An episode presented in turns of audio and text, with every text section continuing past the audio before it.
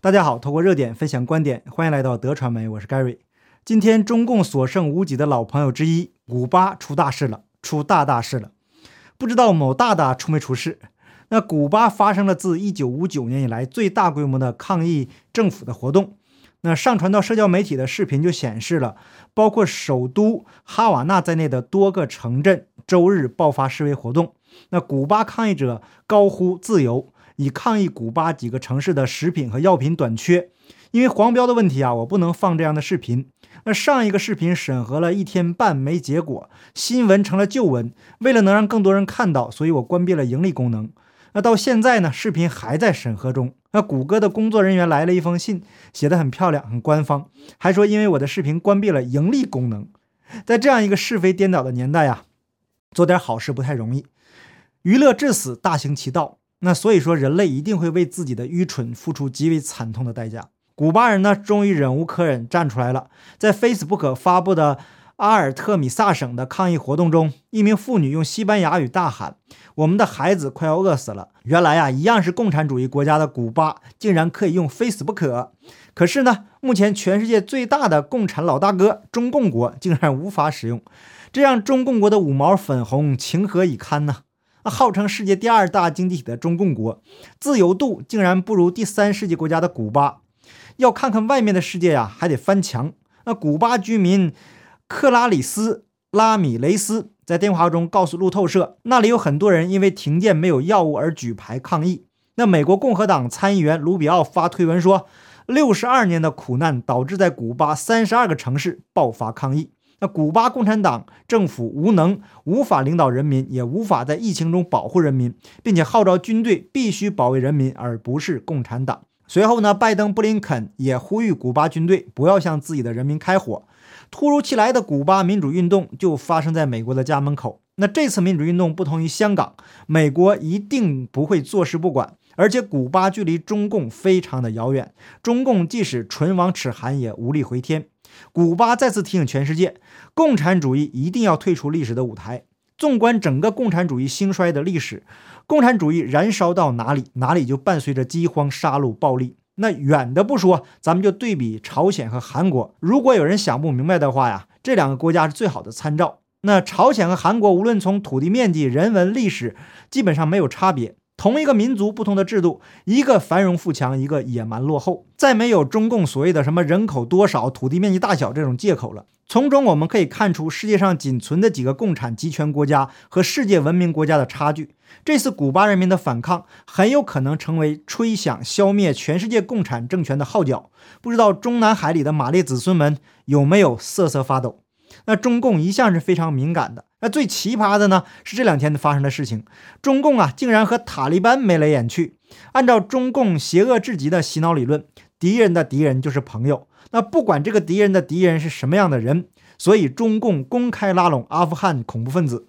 随着老朋友一个个倒下呀，那中共的日子一定会越来越孤单。只要有一点点是非善恶观念的人，都无法接受与恐怖分子为伍的国家吧。那中共的老朋友，什么卡扎菲、萨达姆、本拉登、朝鲜、古巴，这都是公开的。那未公开的塔利班也公开要求中共去建设了。我们不知道恐怖分子看到战狼护照以后，会不会像电影里面吹的那么玄乎？那为中共站台的人应该好好想想，物以类聚，人以群分。一个为恐怖分子站台的政权，能是什么善类呢？那中国人的观念是自古正邪不两立。那现在很多人为了利益和稀泥，选择站中间，左右逢源，所以整个世界啊都遭到了报应。那中共病毒已经肆虐全球一年半了，今年是中共成立的第一百年，让这样一个共产邪教组织祸害全世界一百年，从某种角度讲是全人类的耻辱。那今天早晨我在电报群里发了一个视频，是中共科学家吹牛的视频。不过呀，从逻辑上来讲，他的话倒是有几分可信度。他说，过去他们合成了病毒、细菌，现在合成了酵母，在未来的五到十年，可以化学合成任何物质的生命。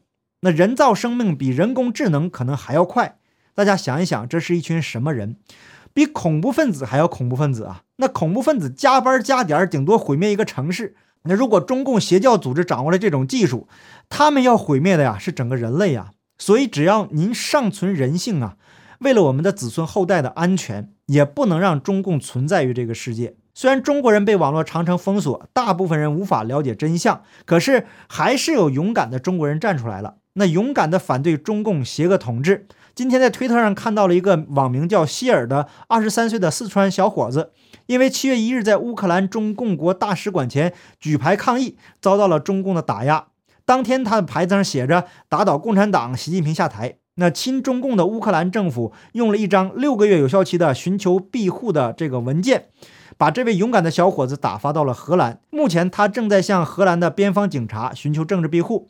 那中共的国安已经去骚扰他的家人了，控制了他父母的人身自由。大家知道啊，这种做法是非法限制人身自由。那因为小伙子的父母并没有违反任何法律，国安还监控了他的父母的手机和微信，这都是中共的常规操作。那中国有句古话：“好汉做事好汉当，祸不及家人。”过去的道义有道。可是中共这个邪教组织以思想工作为名，专门针对家人下手。什么叫思想工作？说白了就是恐吓威胁家人，对不对？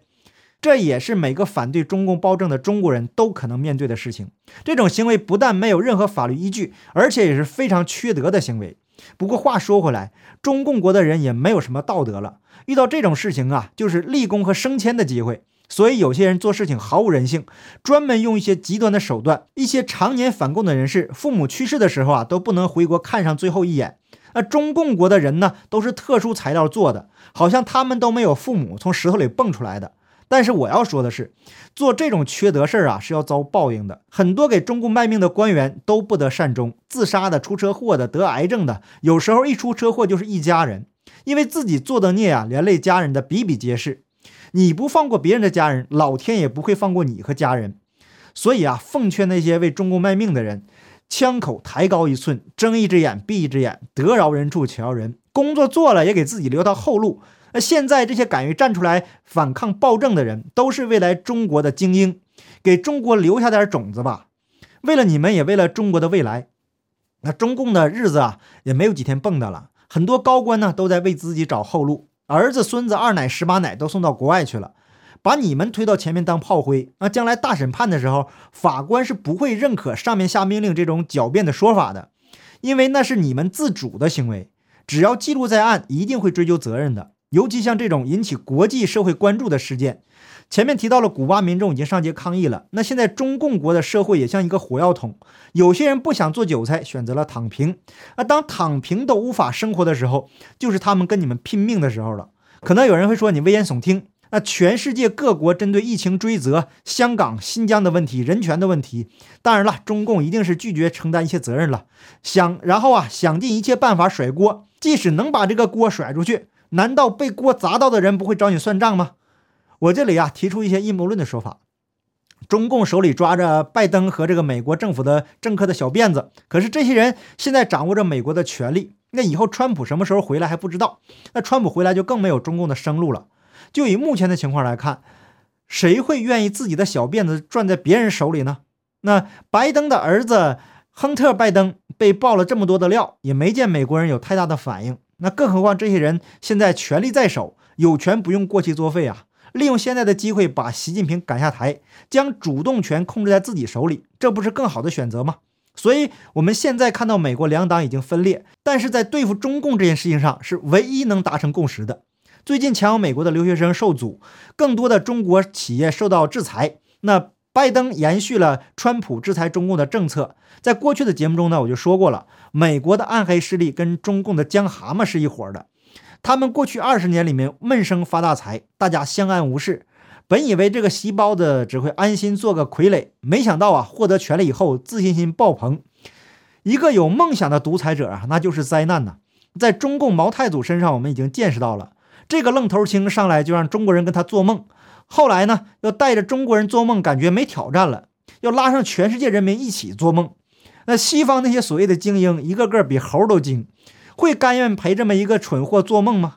那虽然中共已经渗透到西方社会，可是很多都是中共利益集团的人。现在啊，习包子打击的也是利益集团，他要大权独揽，唯我独尊，所以才会说出“我将无我”。大家想一想，一个人能在媒体公开说出扛二百斤麦子十里山路不换肩，这么没常识的话，那可见这个人的智商怎么样？好，感谢大家点赞、订阅、留言、分享，我们下期节目见。拜拜。